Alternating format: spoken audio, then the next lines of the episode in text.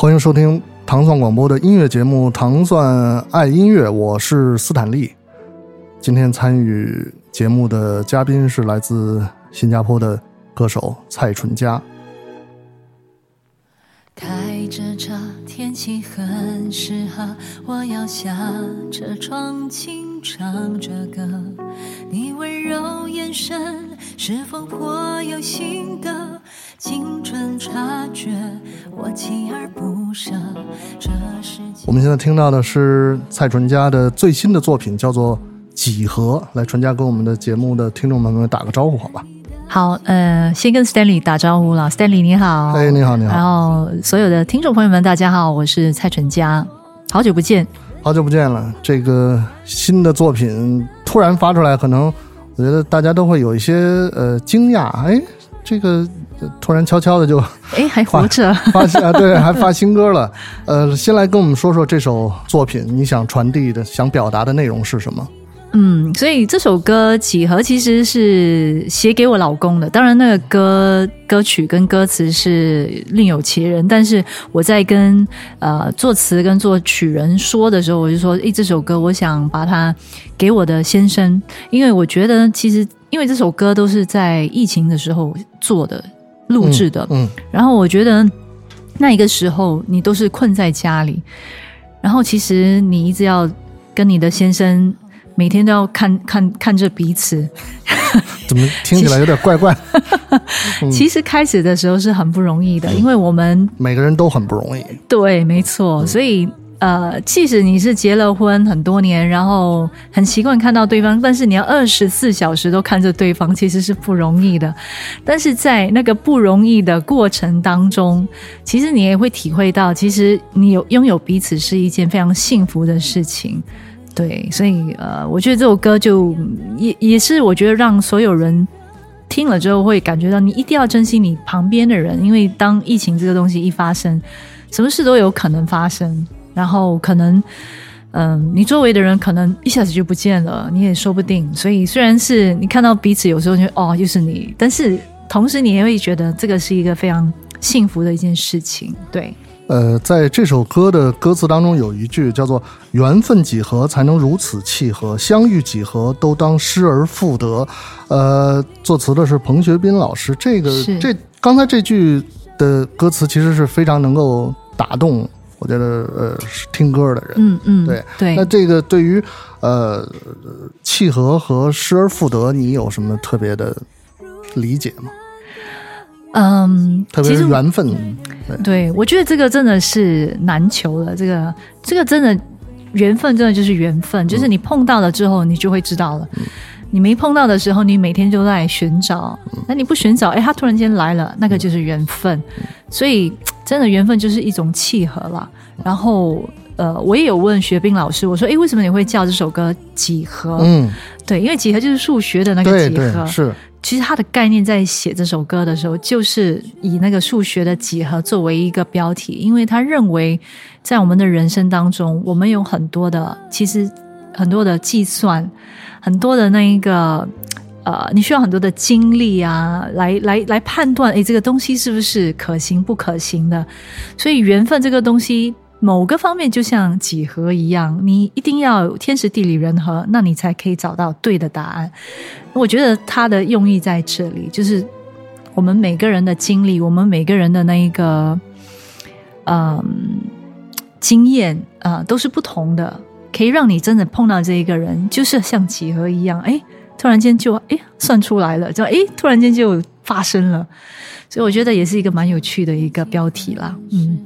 好，我们接下来来来听听这一首《几何》哈。等下，呃，纯佳会接着跟我们分享他的新的作品，他过往这几年的经历，包括后续的一些新的计划和安排。这世界太变化莫测，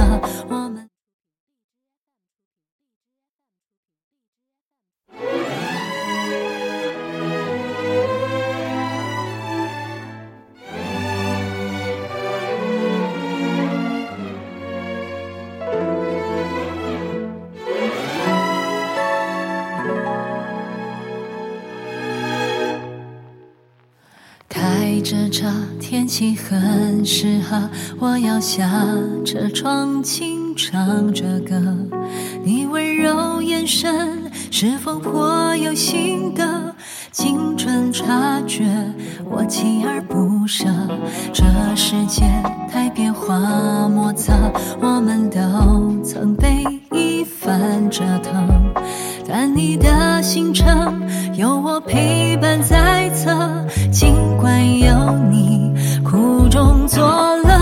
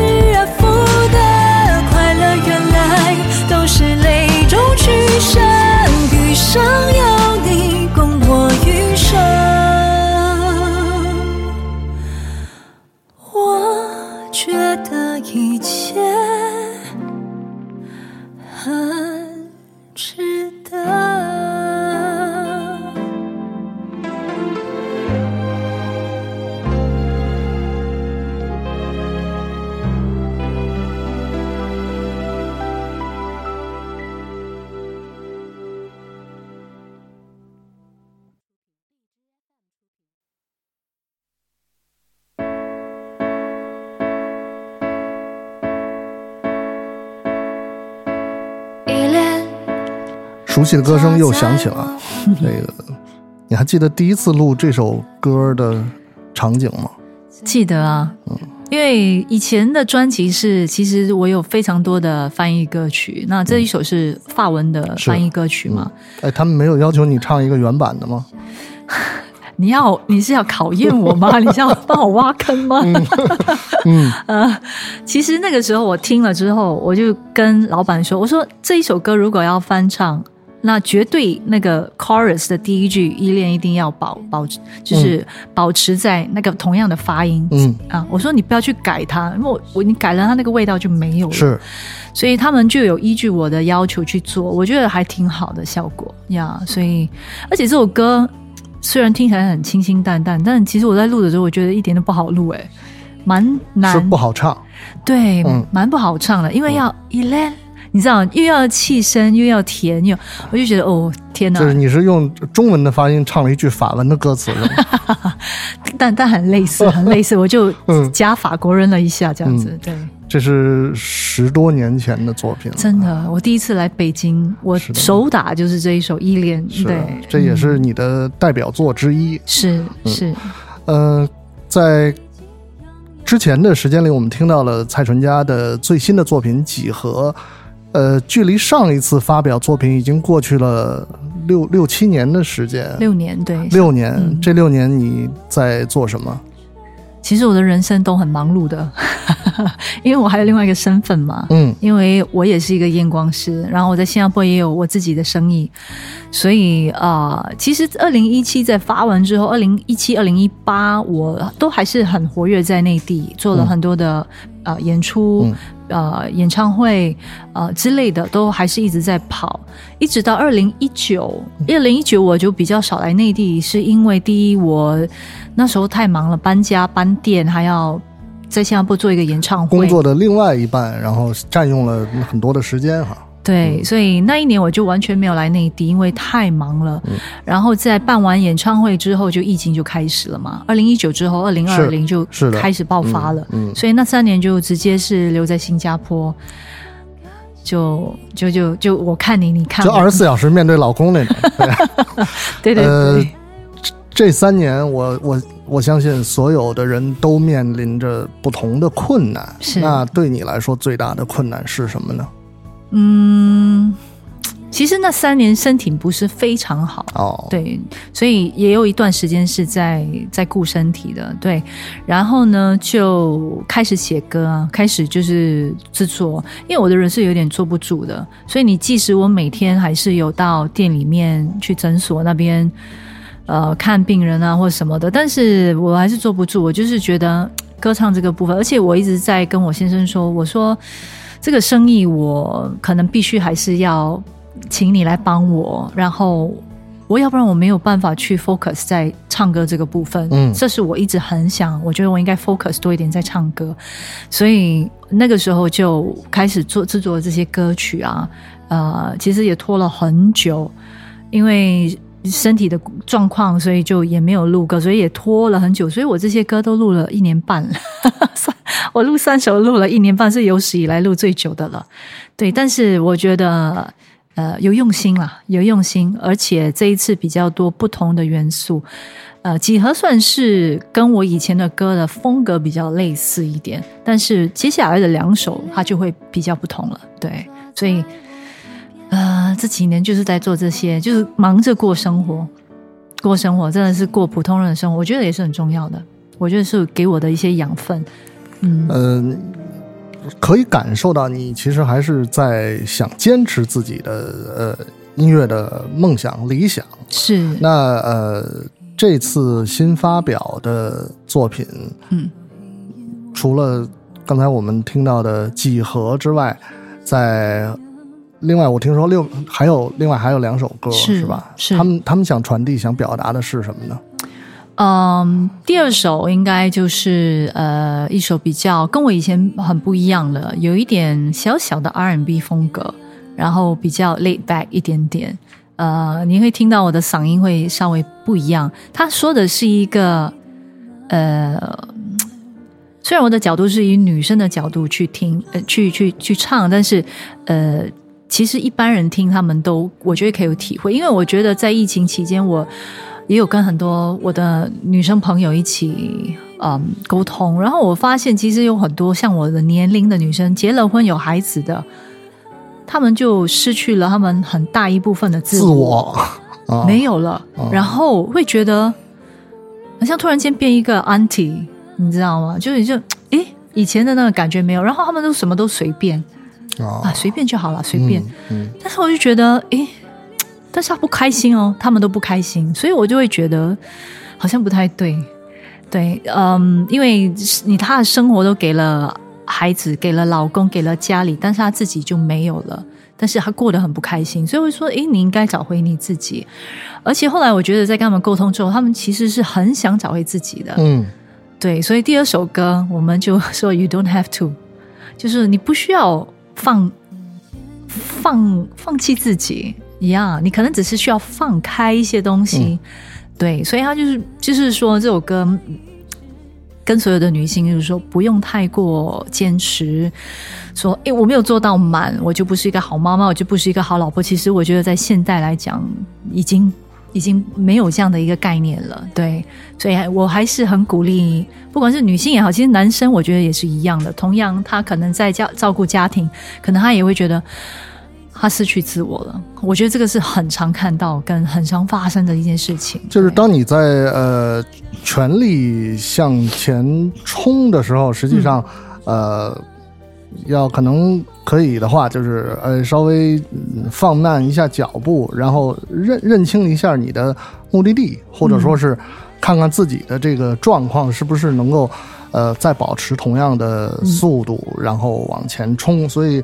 呃，我看到文案当中写的，这是一首和自己对话的歌。是，嗯，你需要自己的空间。我认为，啊，不管你今天是一个五个孩子的妈，还是你只是一个单身的女生，其实你都需要自己的空间，嗯，去沉淀，去想，因为你接下来应该做什么？你真的想做什么？因为人生很短。所以你还是得做你自己可以让自己开心的事呀。我我在这里代表唐宋广播的另外一个节目，叫做《花样更年华》，向纯家发出录制的邀请，因为那是一档讲述女性成长经历的专门的对话类的节目。等下次你再有时间安排的时候，对，再来做客这档节目，我相信你能够跟他们几个。主持人之间的 对会更有的聊，是是是，好啊好啊好啊，可以。那接下来我们来听听呃一批当中的这个第二首歌《You Don't Have To》，是一首和自己对话的歌。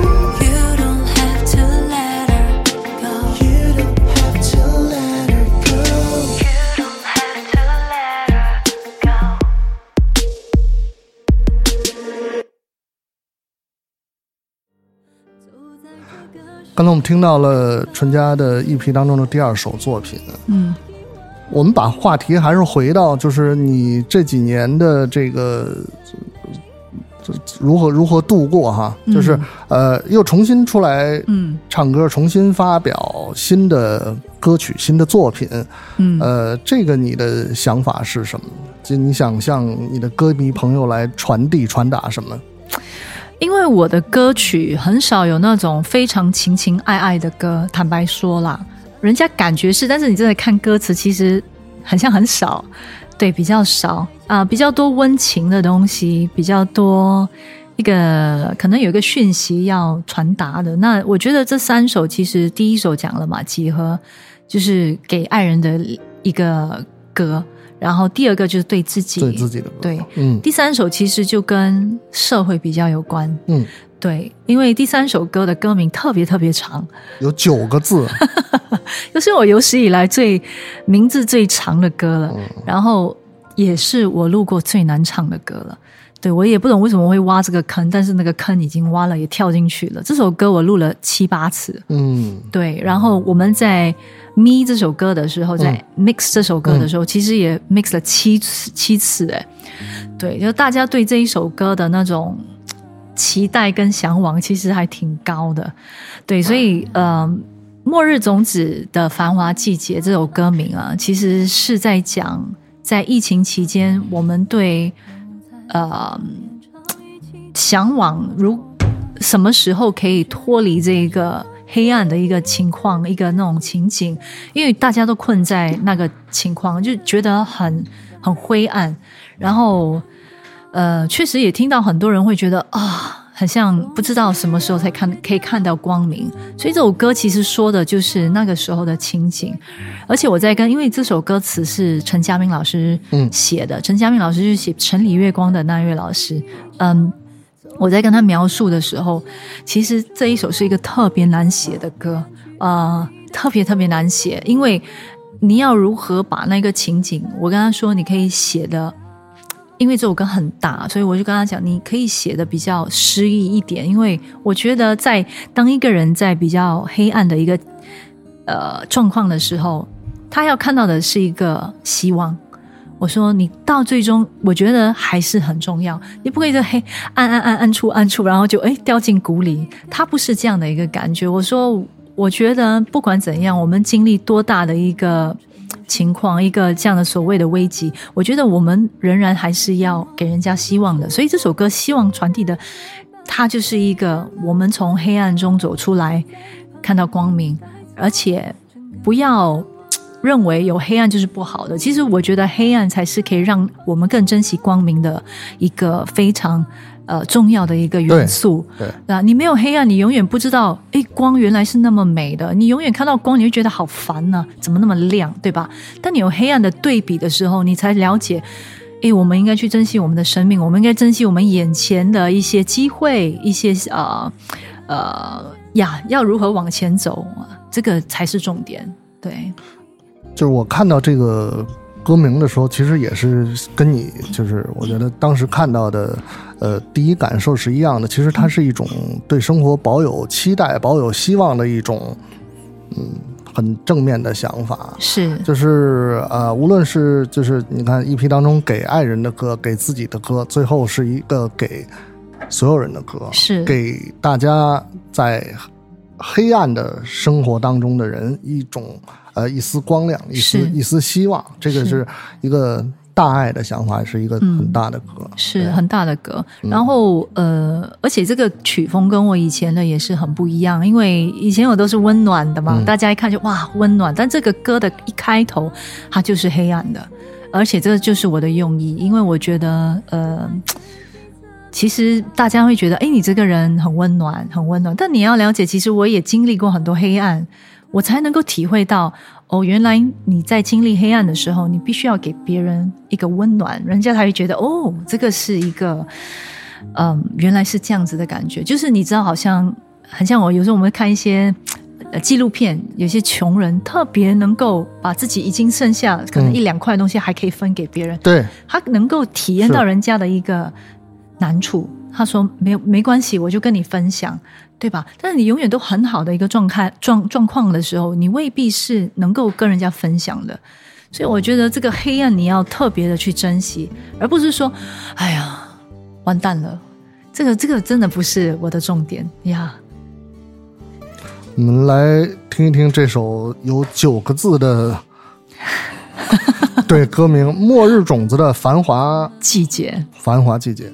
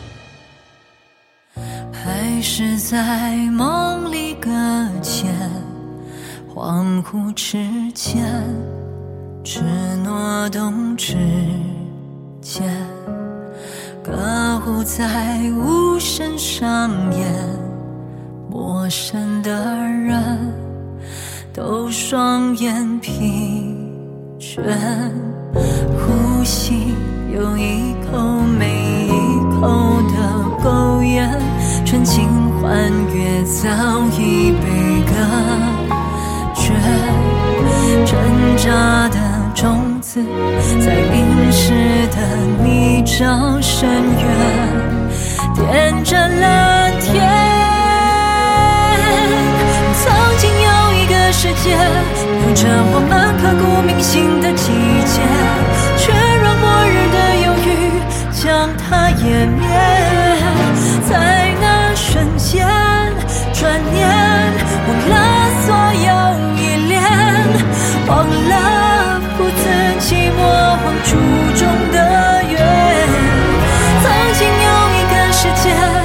变成到不了的镜花水月，多想翻过这一页，还原一切，能否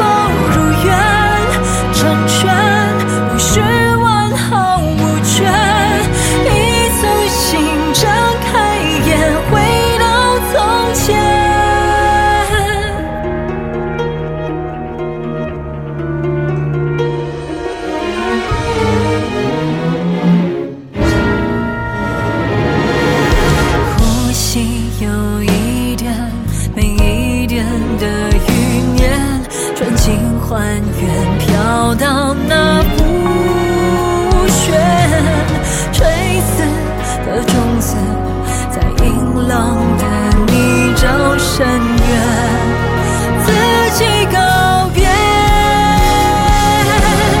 剩下晴空的枝叶，能否再绽放一场繁华世界？别让末日的冷冽肆意蔓延。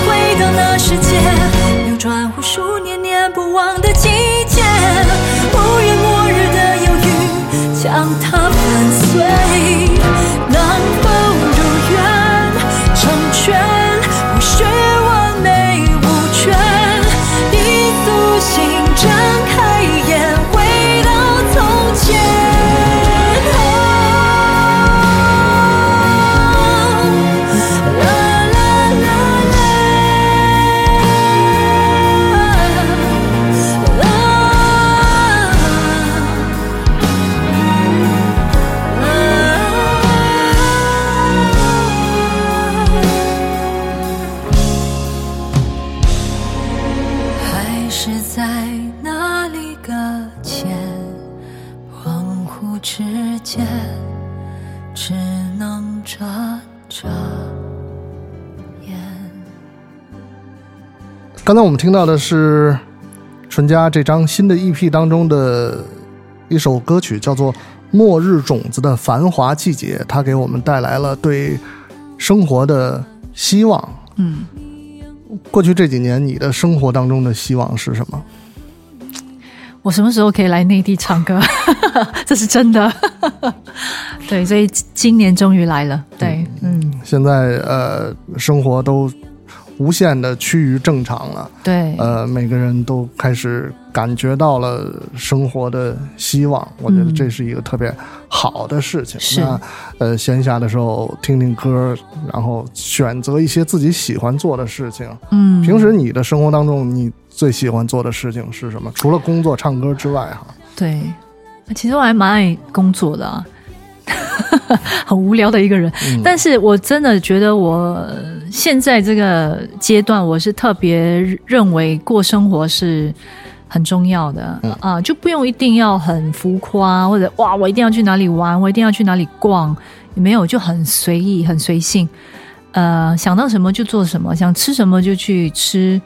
然后呃，开始开始慢慢逐渐会比较注重保养啊，我觉得可能去运动到啊，到时间了，到时间了，对，没错，到时间了，嗯。就不要乱吃这样子啊。嗯但也没有说很刻意的做什么，要、嗯因为已经那个年轻要玩要拼的阶段，我觉得已经慢慢缓下来了。但是我觉得这个也算是一个非常黄金的一个时段，因为我们现在知道的东西更多了嘛，嗯然后呃，你更清楚你要什么，你能做什么。呃，我觉得这个是一个非常美好的阶段了、我很珍惜啊。我想做什么，我就都想得很清楚哦，我应该怎么做。对，我觉得还挺好的。嗯，呃，新的 EP 呃发表了之后，呃，其他还有没有什么其他新的呃工作的计划能够跟我们来分享分享？呃，对，所以像我们这种比较每天在过生活的歌手，有时候就不太懂这个自媒体。嗯，但是，所以现在我要认真的去做自媒体的部分，要认真的在做自媒体，认真的，对，嗯是认真，因为我觉得太重要了，也是一个很好让我跟歌迷朋友们互动的一个平台。呃，以前真的是忽略这一块，忽略的比较严重。因为我们观察到，就是在呃微博、在小红书、在抖音上面，纯家都开始呃陆陆续续的呃发布一些内容，嗯有不同的侧重点。嗯，这些事情，你以前会不会有抗拒的想法？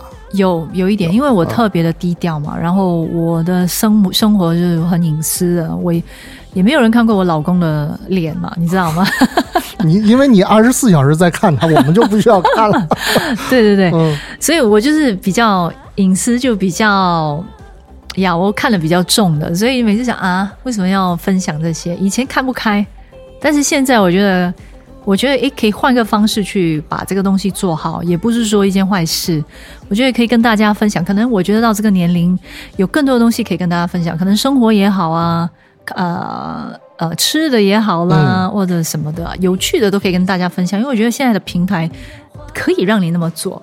以前好像比较没有那么多这样的一个感觉，就是大家以前只是要拍的很美啊，或者什么的，现在不一样，现在你可以过得很平凡，诶，大家还反而想看，我觉得诶，这个还不错，我不用什么东西都要画的很美才可以上，那个很累，我一想到要化妆，我就觉得哦很累，对，但现在但是女女明星出镜还是要美一点。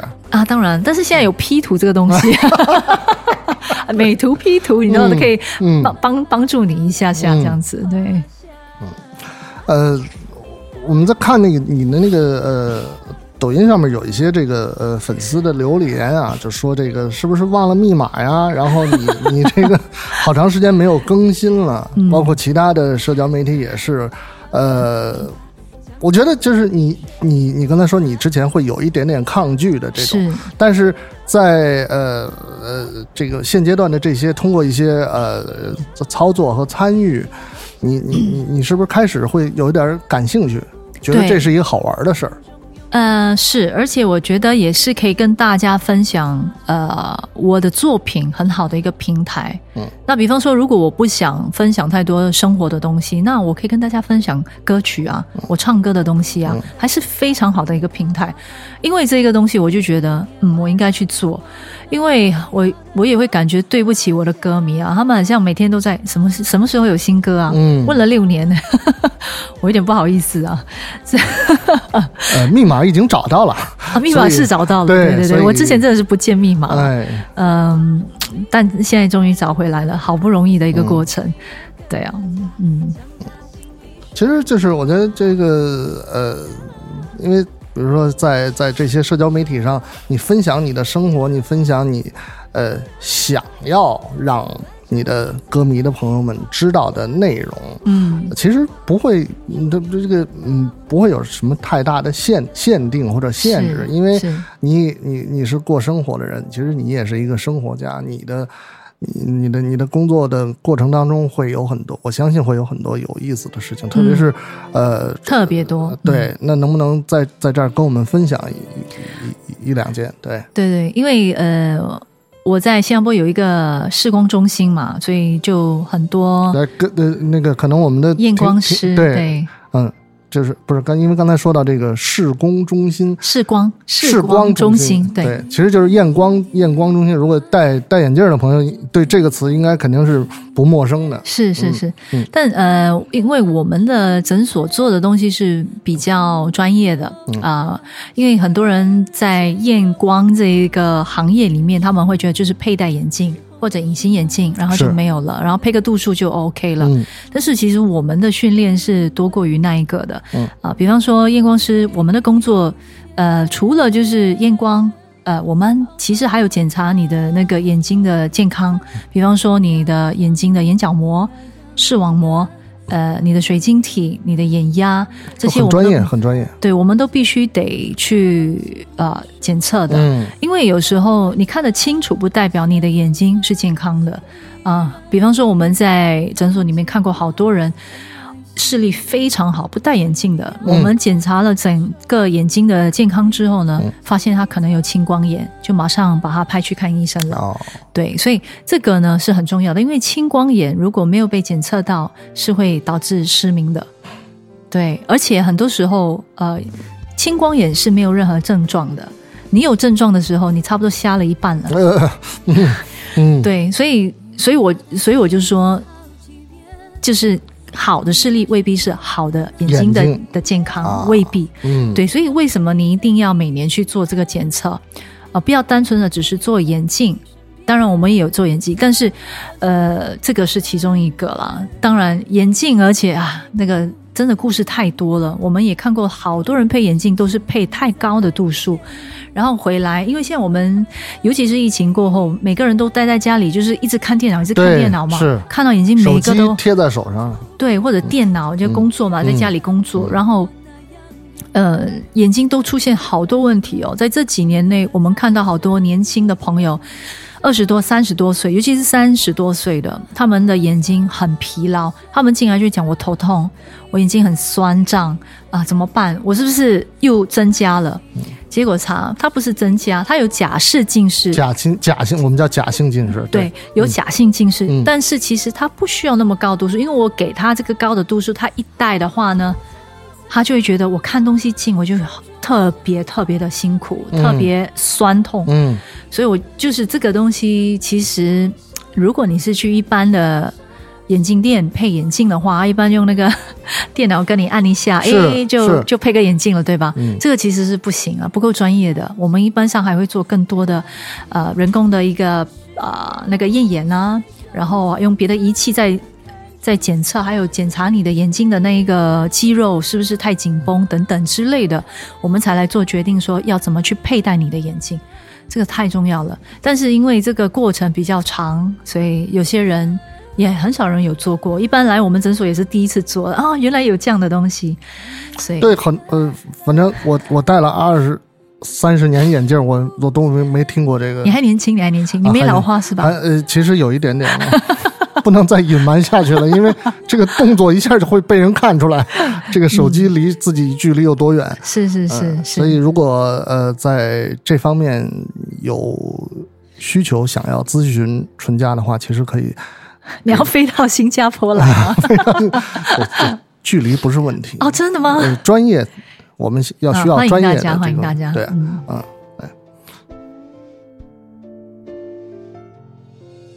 发了新的一批作品，啊，生活也无限期的趋于呃正常了。嗯那呃有很多不同的这个工作的机会的邀约。嗯、前不久还呃我我看还呃去了一个呃颁奖的典礼哈。对，去上海，嗯，你的老家。